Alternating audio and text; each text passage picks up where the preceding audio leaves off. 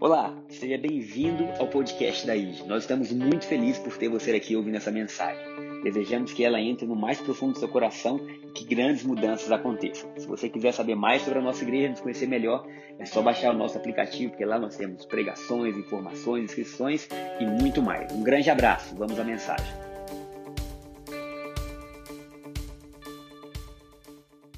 Isso aqui é meu. Não, na verdade não. Às vezes a gente pode ter uma maneira de administrar um pouco diferente, mas tudo vem dele e tudo é para ele.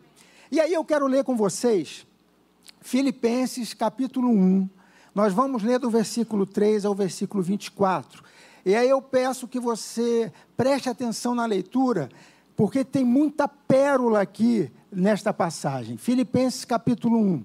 E qual é o tema da pregação? O tema da pregação é o seguinte: Todavia, que importa? Parece até com o que realmente importa do pastor Gabriel, que pregou no dia 28 de setembro. E aí, esse versículo está em Filipenses capítulo 1, quando o apóstolo Paulo fala: Todavia, que importa? E nós precisamos saber realmente o que importa. Então vamos lá? Todavia, o que importa? Filipenses capítulo 1, versículo 3, diz assim: Dou graças ao meu Deus todas as vezes que me lembro de vós, fazendo sempre em todas as minhas orações súplicas por todos vós com alegria, pela vossa cooperação a favor do Evangelho, desde o primeiro dia até agora, tendo por certo isto mesmo, que aquele que em vós começou a boa obra a aperfeiçoará até o dia de Cristo Jesus. Como tenho por justo sentir isto a respeito de vós todos, porque vos retenho em meu coração, pois todos vós sois participantes comigo da graça, tanto nas minhas prisões, como na defesa e confirmação do Evangelho. Pois Deus me é testemunha do que tenho, de que tenho saudades de todos vós, na terra, na terna misericórdia de Cristo Jesus. E isto peço em oração, que o vosso amor aumente mais e mais no pleno conhecimento e em todo o discernimento, para que aproveis as coisas excelentes a fim de que sejais sinceros e sem ofensa até o dia de Cristo, cheios do fruto. Opa, volta, então eu errei ali no, perdão, versículo 10, vamos lá. Para que aproveis as coisas excelentes, a fim de que sejais sinceros e sem ofensas até o dia de Cristo, sim, cheios do fruto de injustiça que vem por meio. Cheios do fruto de justiça que vem por meio de Jesus Cristo para a glória e louvor de Deus. Olha, já ajuda a sociedade bíblica a mandar essa para eles. Versículo 12: E quero, irmãos, que saibais que as coisas que me aconteceram têm antes contribuído para o progresso do Evangelho, de modo que se tem tornado manifesto a toda a guarda pretoriana e a todos os demais que é por Cristo que estou em prisões também a maior parte dos irmãos no Senhor, animados pelas minhas prisões, são muito mais corajosos para falar sem temor a palavra de Deus. Verdade é que alguns pregam a Cristo, até por, até por inveja e contenda, mas outros o fazem de boa mente. Estes por amor, sabendo que fui posto para a defesa do Evangelho. Mas aqueles por contenda, anunciam a Cristo, não sinceramente, julgando suscitar aflição às minhas prisões. E agora o versículo. Mas que importa?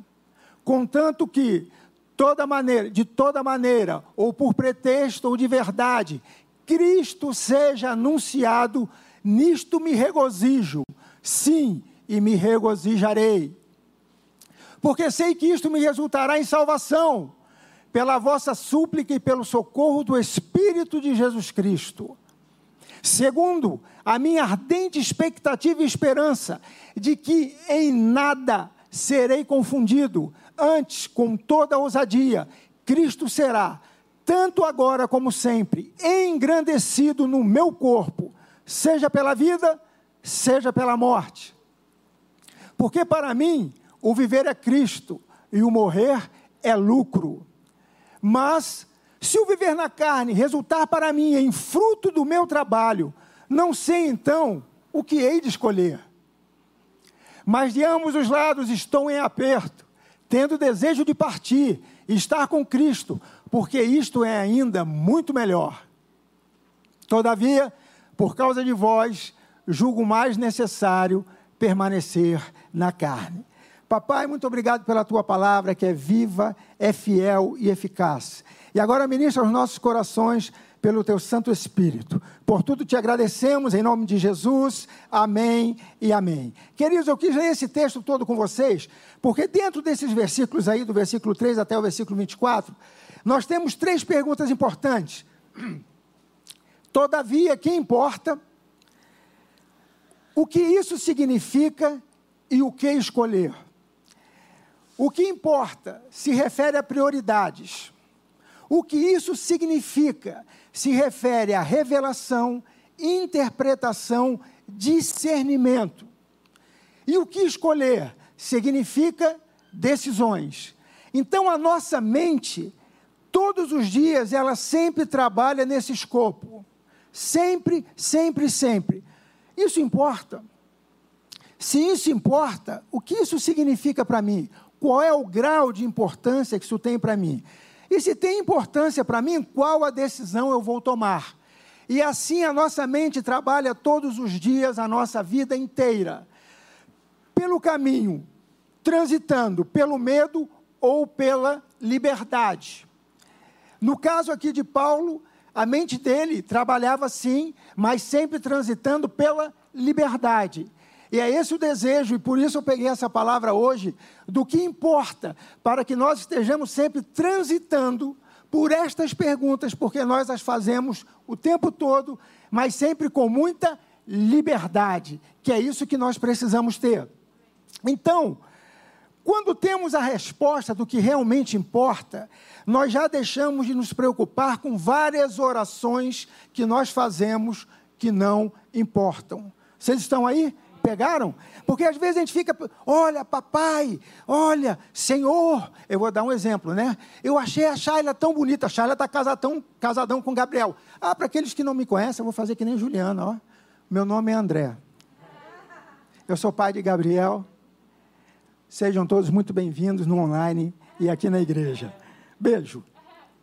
E aprendi com ela, ela falou: nem todo mundo te conhece, é verdade, nem todo mundo me conhece, mas ele me conhece. Agora imagina que oração sem pé, sem cabeça. Se eu chegasse para Jesus e falasse assim: meu Deus, Shailinha é tão linda, ela vai ser a minha esposa.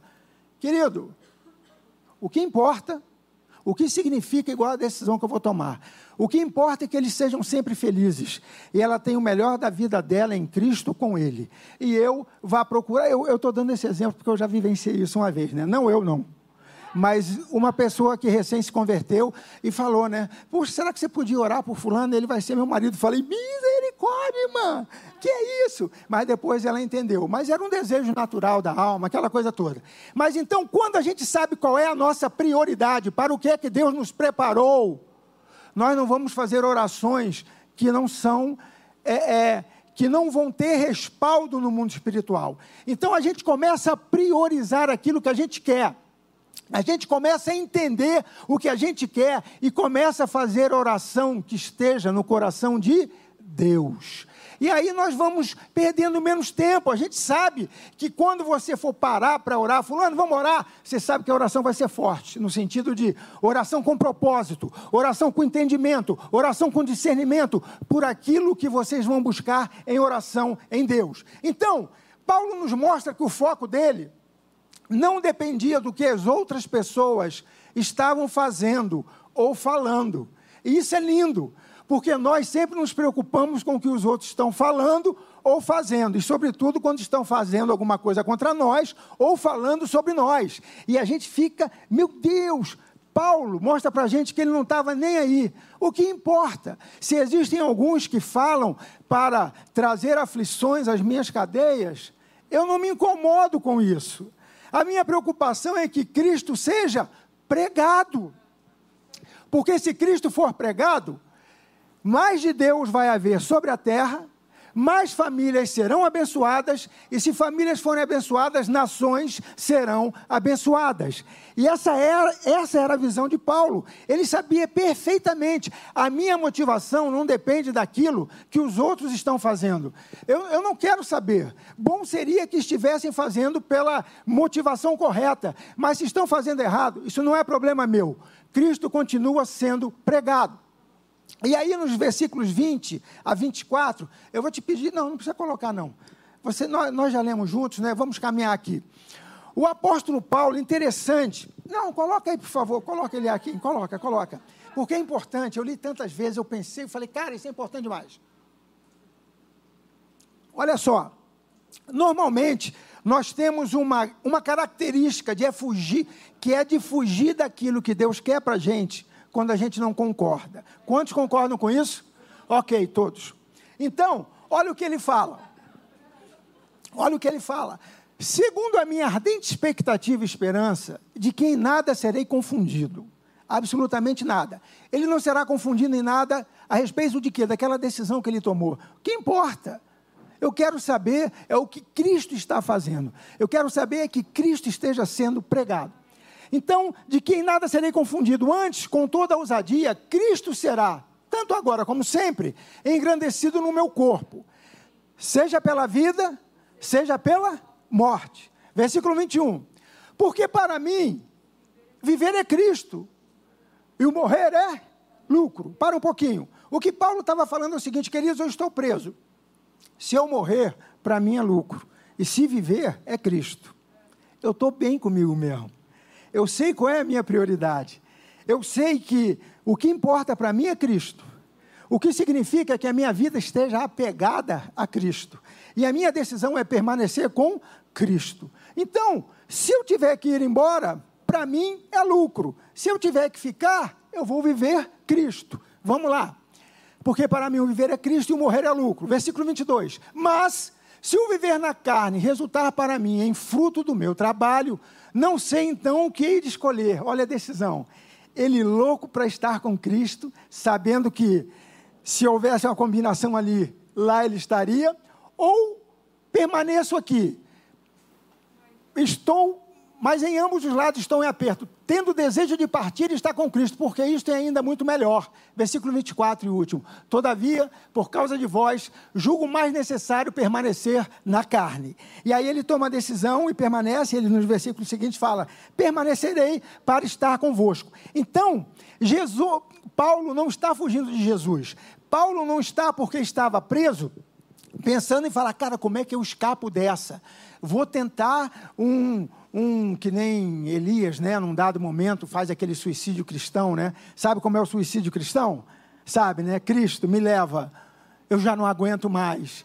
Aí Deus fala: volta pelo mesmo caminho que você veio, querido, e vai lá e levanta Eliseu em teu lugar e trabalha mais dez anos com Eliseu. Enfim, Paulo não estava falando, Senhor me leva, ele está falando o seguinte, queridos: o morrer para mim é lucro, e o ficar é frutificar é viver em Cristo. E isso é lindo, porque ele está abraçando a decisão de Cristo na direção dele. Ele não está fugindo. Ah, Deus não fez o que eu queria, Jesus não fez o que eu queria, eu estou preso. Ele não está nem aí. Queridos, ele estava evangelizando a guarda pretoriana.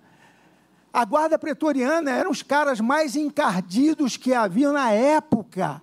Os caras matavam só para ver cair, meu irmão. Não tinha tempo ruim, os caras eram treinados na guerra. Agora eu fiquei imaginando, enquanto li a Bíblia, que coisa linda. Pedro pregando, Paulo pregando para aqueles pretorianos e ele chorando, entregando o coração a Cristo. E aí Paulo fala: meu irmão, não há nada que pague isso.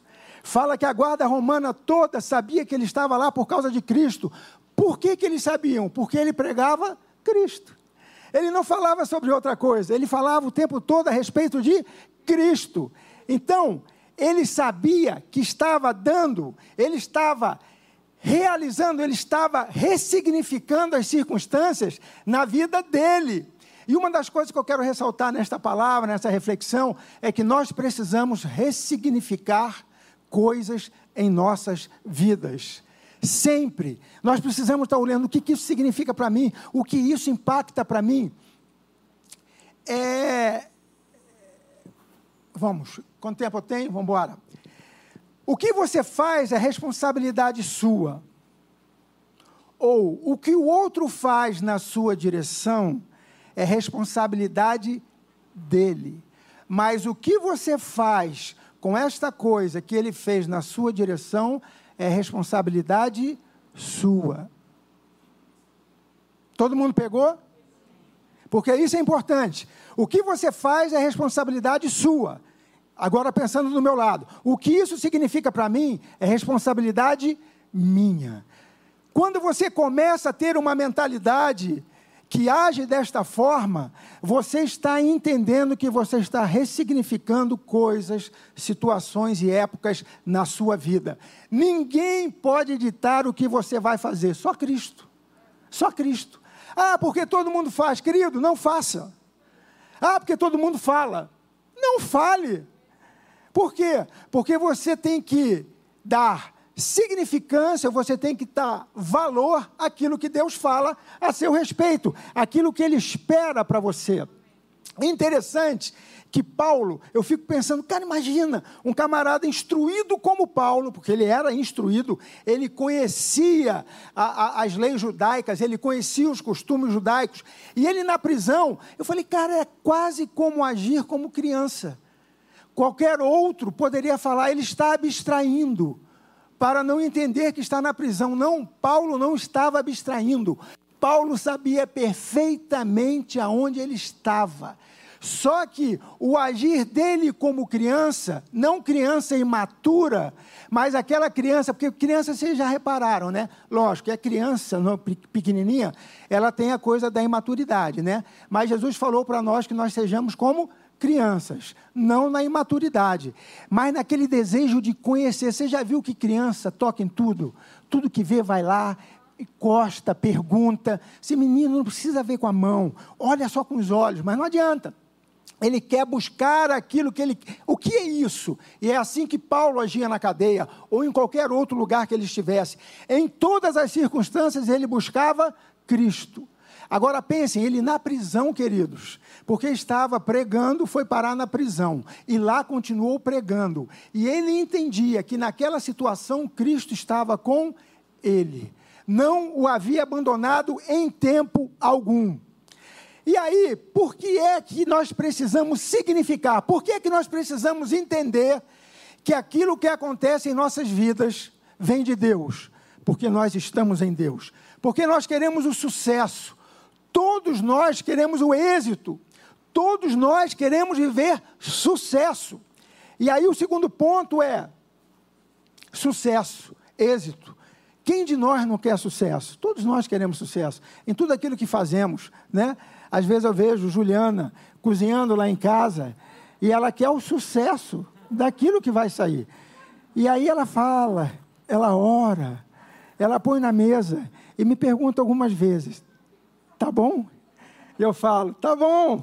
E ela, mas tá bom mesmo? E eu falo, está bom mesmo. Porque nós somos assim. Aquilo que nós fazemos, nós desejamos que tenha êxito, né? E aí, o êxito, o, su o sucesso, dentro dessa ressignificação, dessa nova mentalidade, nós precisamos entender que existem várias formas de sucesso. Existe sucesso quando pessoas colocam, como Shaila falou aqui, às vezes o dinheiro numa numa referência muito maior do que todas as demais coisas na sua vida. E nós não falamos aqui contra o dinheiro, muito pelo contrário. Nosso Deus é próspero e generoso. Dinheiro é para nós desfrutarmos dele. Mas alguns, por algum motivo, colocam como sucesso, se eu obter aquilo, se eu tiver uma vida profissional tal, papapá, como se fosse o ápice. Não, não pode ser assim. Outros colocam o corpo, né? É, a gente, se você dá uma viajada aí pelo Instagram, né? Mais uma vez, meu amor, eu vou falar de você. Não, você hoje está É, Juliana, outro dia, me mostrou lá no Estragão, olha só essa moça. Aí ela botou a moça lá, eu falei, rapaz, a mulher está travada, hein? Está rasgadinha, não sei o quê. Ela falou, agora eu vou lhe mostrar como é que ela chegou nessa perfeição. E a moça botou um aplicativo que né, botava ela zero bala, né? E conforme ia desconstruindo o aplicativo, ela ia virando uma pessoa normal. Porque todos nós somos normais. Não existe esse negócio de zero bala, né? Talvez por um período ali, se o cara for atleta de, de, de alta performance, mas alguns colocam isso como sucesso. Cara, se eu alcançar isso, eu vou ter um sucesso. Rapaz, a vida vai nos ensinando. A gente, quando casa novinho, né? Óbvio, né? A gente casa bacana, cedo, né? Quando casa cedo, assim, né? Todo mundo sequinho e tal. O tempo vai passando, rapaz. Não é, Moisés? O tempo vai passando. E aí você tem que ir ressignificando tudo. Mais amor e menos visual, né? Porque, ah, meu Deus do céu. Oh. E aí, a gente fica achando que sucesso é isso. Não, isso faz parte da vida. Mas isso não é o sucesso. Né? Outros colocam, puxa, quando eu tenho aquilo que eu desejo no meu coração respondido, eu tive sucesso. Não, não, não. Você teve resposta de orações, mas o sucesso vai ainda um pouco além disso aí. Por quê? Se nós nos apegarmos, nos prendemos nesse entendimento de sucesso, nem sempre nós vamos estar satisfeitos. E aí eu quero falar uma outra frase que, conversando com Juliana, esses dias, estou quase botando você para pregar.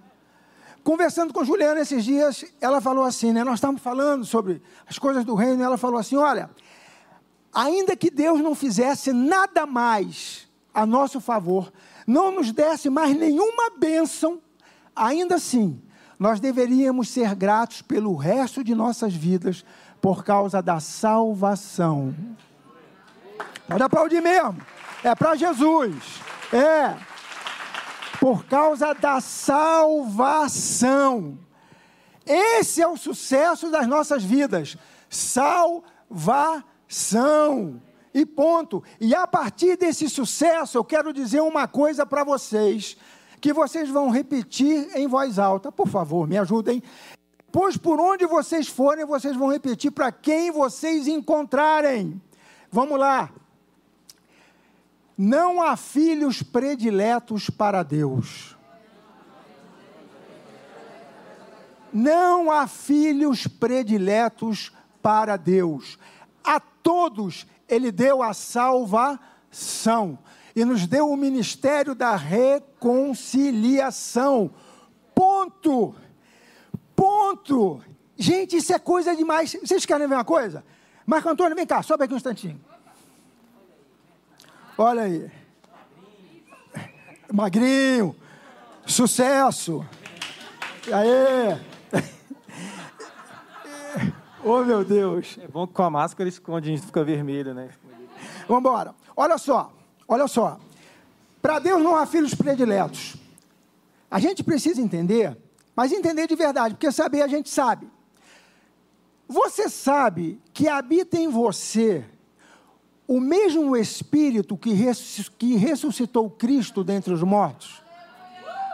Amém.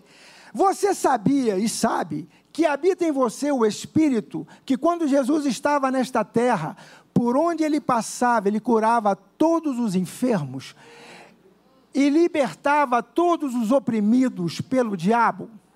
Você sabia que aí dentro de você está o Espírito que nos levará para estar com Deus quando nós fomos chamados desta vida para outra, como Paulo, se aqui ou lá, não sei, aonde eu ficar, eu estou com Cristo. Gente, é isso que nós precisamos entender. Se o Marco Antônio estender a mão, ou você, ou qualquer outro, você na sua casa aí agora, às vezes tem alguém com uma, um problema de enfermidade emocional, física, se você estender a mão e pedir que esse Espírito, o Espírito Santo de Deus, transforme a vida dessa pessoa, cure essa pessoa, liberte essa pessoa, assim será. Em nome de Jesus. Então é esse entendimento que nós precisamos ter. Obrigado, Marco Antônio.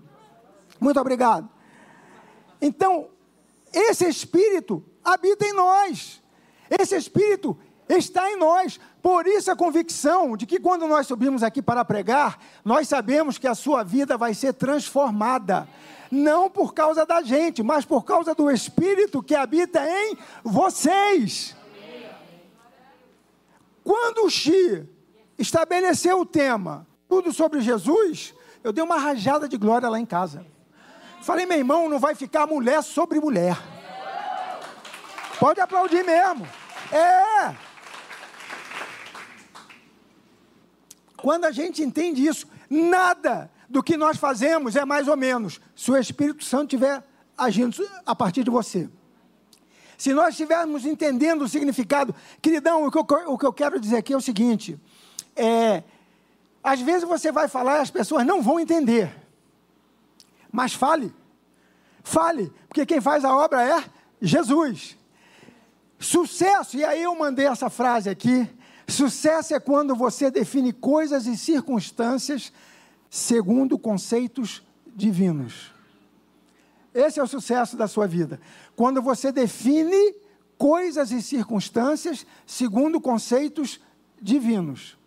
Olha, Fulano foi incompreendido porque ele falou uma verdade no momento certo, com amor, com carinho, mas ele falou a verdade. Meu irmão, sucesso. Mas ninguém entendeu o que ele falou, quase foi linchado sucesso. Se os conceitos, os valores e os princípios eram do reino, sucesso.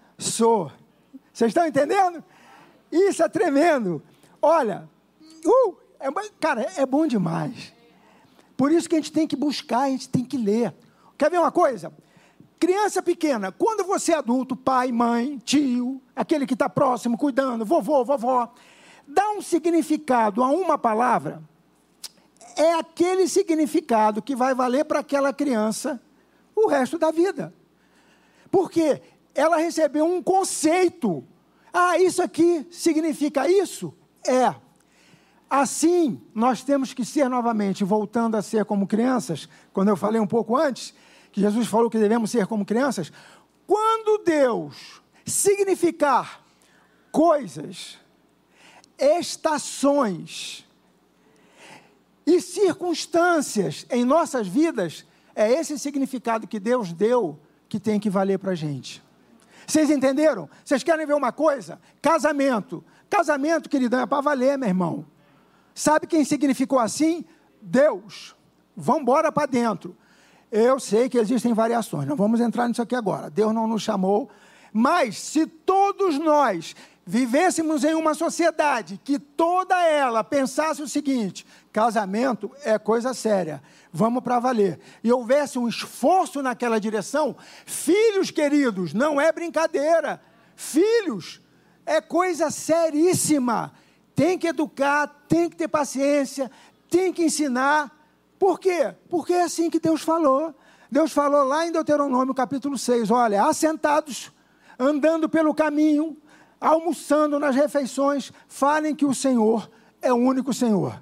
E as crianças vão crescer com esse entendimento. E quando chegarem lá na frente, elas vão ter sucesso. Porque os valores e princípios dela serão sempre os valores e princípios do reino, do Pai.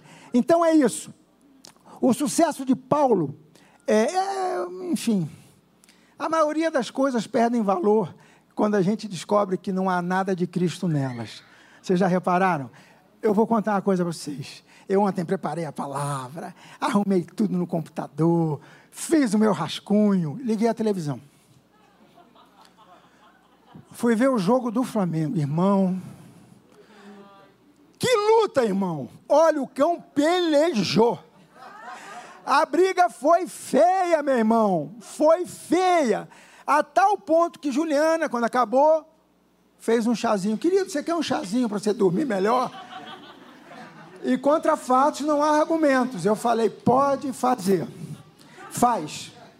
Então, aí eu fui, tomei o um chazinho, deitei, pensei em outras coisas. Falei, cara, como a gente se apega a coisas que não valem nada. Marco Antônio, por favor. E a gente, quer dizer, são pequenos exemplos, mas que a gente, cara, eu fiquei nervoso por causa do Flamengo. Quem ganha um milhão por mês são eles, não sou eu. A mulher veio falar comigo, falei, agora não, mulher. Ainda está acabando o jogo. Ela, não, quando acabar eu faço um chazinho para você. Queridos. E o chazinho foi forte, né? Deu uma transpirada, mas deu tudo certo. Queridos, então a gente precisa descobrir as coisas que realmente têm valor para a gente. O sucesso de Paulo não dependia das circunstâncias, mas ele era resultado de suas escolhas. O seu sucesso tem que ser resultado das suas escolhas. E aquilo que ele fazia, ele se alegrava, porque ele olhava para os frutos. Os frutos que estavam acontecendo da guarda pretoriana, dos romanos, dos irmãos que estavam pregando com mais alegria, com mais disposição, era isso que motivava o coração de Paulo. Nós vamos andar só nessa disposição? Não, nós temos o dia a dia, nós temos que trabalhar, nós temos que tomar decisões, nós temos que fazer negócios, nós, nós temos que deixar de fazer alguns negócios. Mas, queridos, que tudo isso seja em Cristo porque você vai sorrir o tempo todo, você vai se lembrar o tempo todo que Deus está com você. Então, Paulo não estava falando em fazer algo para ter alegria. Paulo já tinha alegria, por quê? porque ele vivia com contentamento em Cristo.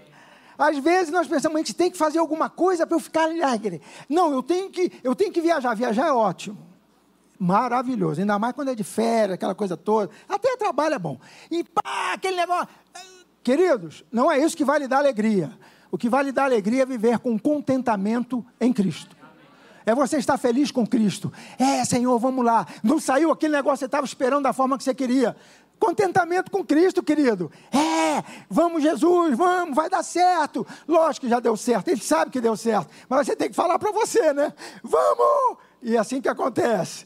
Então, eu peguei uma frase, até que Moisés mandou para mim ontem. Falou: aí, olha a tua frase aí. Mais do que a beleza de chegar ao destino, é a alegria da caminhada. Às vezes a gente olha tanto para o destino que nós temos que chegar ao ponto de chegada que, na verdade, não existe. Enquanto você tiver vida aqui sobre esta terra, você sempre vai ter o seu destino à sua frente. À sua frente. Então, queridos, o grande segredo é contentamento com Cristo, alegria da caminhada. Se envolva com aqueles que se alegram com você, com aqueles que desejam o seu bem, com aqueles que desejam ver você chegar lá no final. O final só vai ser como Paulo falou um dia: combati o bom combate, completei a carreira, guardei a fé. E vamos embora. Então, sucesso requer contexto, não se esqueçam disso. Sucesso requer contexto. Quando você olha o todo, você sabe se você está tendo sucesso ou não. E o último ponto: Jesus colocou Paulo em um sistema diferente. Sistema diferente. É esse sistema que é diferente para a gente. A graça nos coloca em um sistema que não há punição, mas reconciliação e frutos pelo nosso trabalho. A graça nos tira daquele sistema de punição. Olha, isso está acontecendo porque você fez algo que vai contra valores e princípios de Deus. Deixa eu te falar. Deus não precisa te punir para te ensinar. A graça nos coloca na reconciliação. É o tempo todinho. E olha, deixa eu só ler mais essa, essa passagem aqui. Abre aí, por favor, aqui. Evangelho de João, capítulo 15, versículo 1. O... Vamos embora.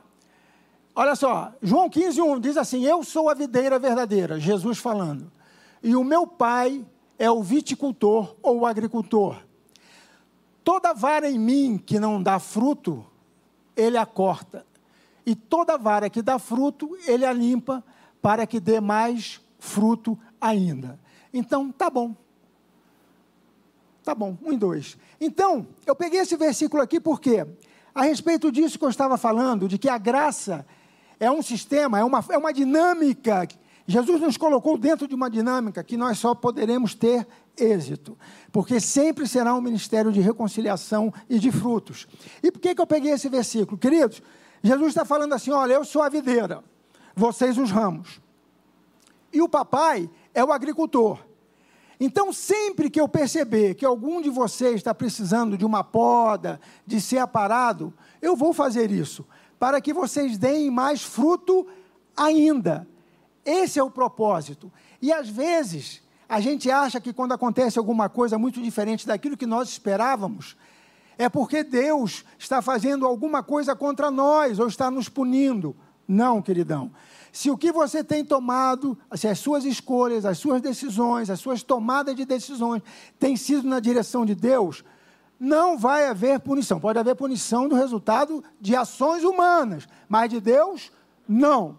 Então, se você não compreender que é Ele que te limpa para que você dê mais fruto, quando houver algum desafio em sua vida, logo você vai pensar em dar o crédito desta ação ao diabo e vai perder a oportunidade de produzir mais frutos. Jesus diz que ele é a videira e o pai o agricultor. Então, quando as situações surgirem diante de você, lembre-se do que está escrito. O Senhor está no controle da sua vida. Você tem um pai que conhece perfeitamente as sementes e a colheita que virá sobre a sua vida.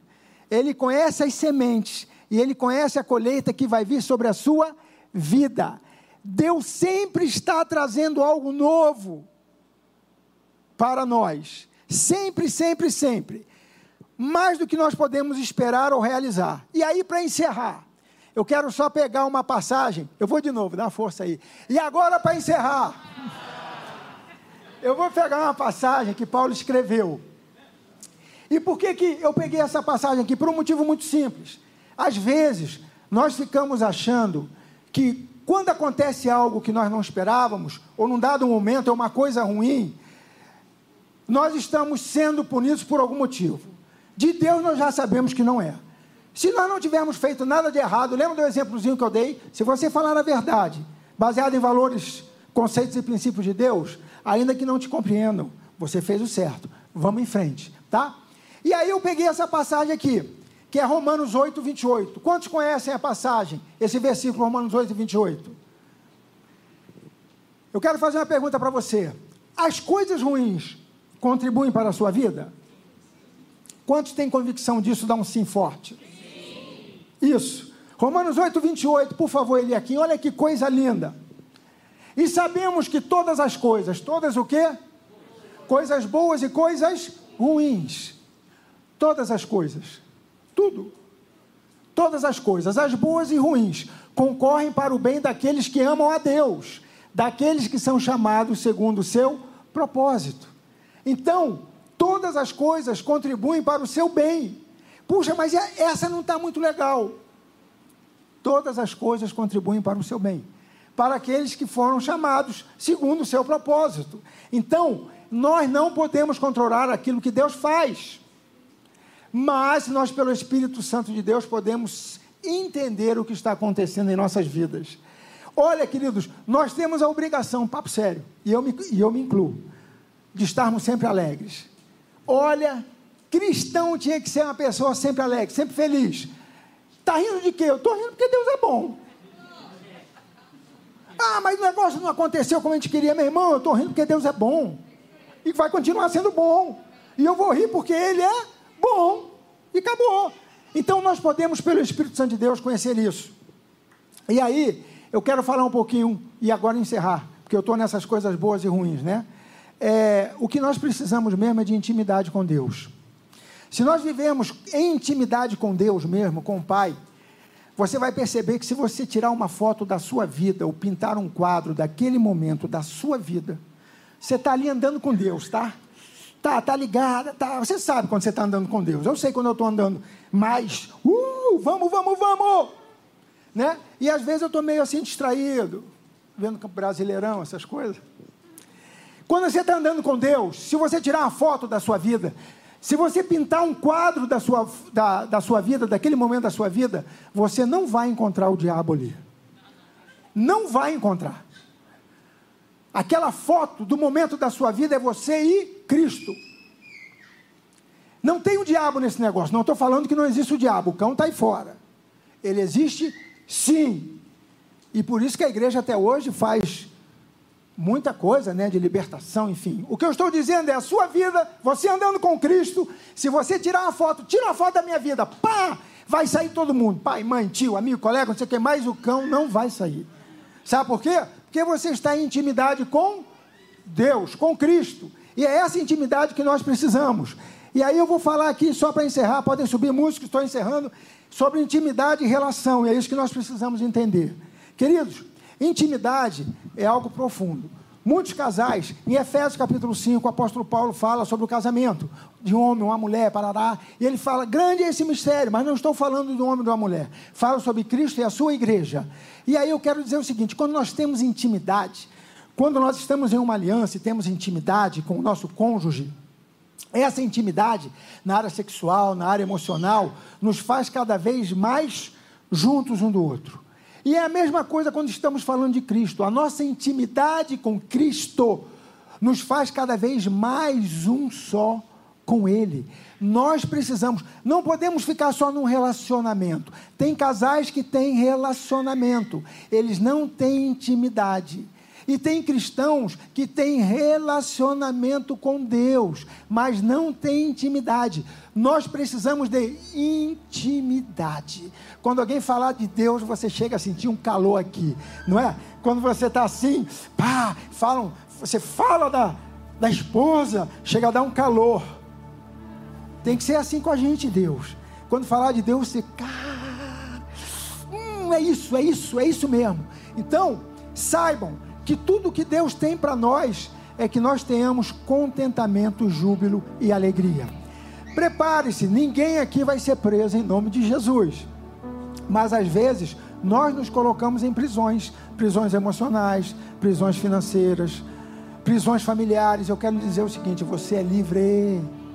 Nada vai te reter, nada vai poder manter você fora do que Deus tem para você. Se coloque de pé, quero orar por você agora. Nada, absolutamente nada vai lhe colocar fora daquilo que Deus tem para você.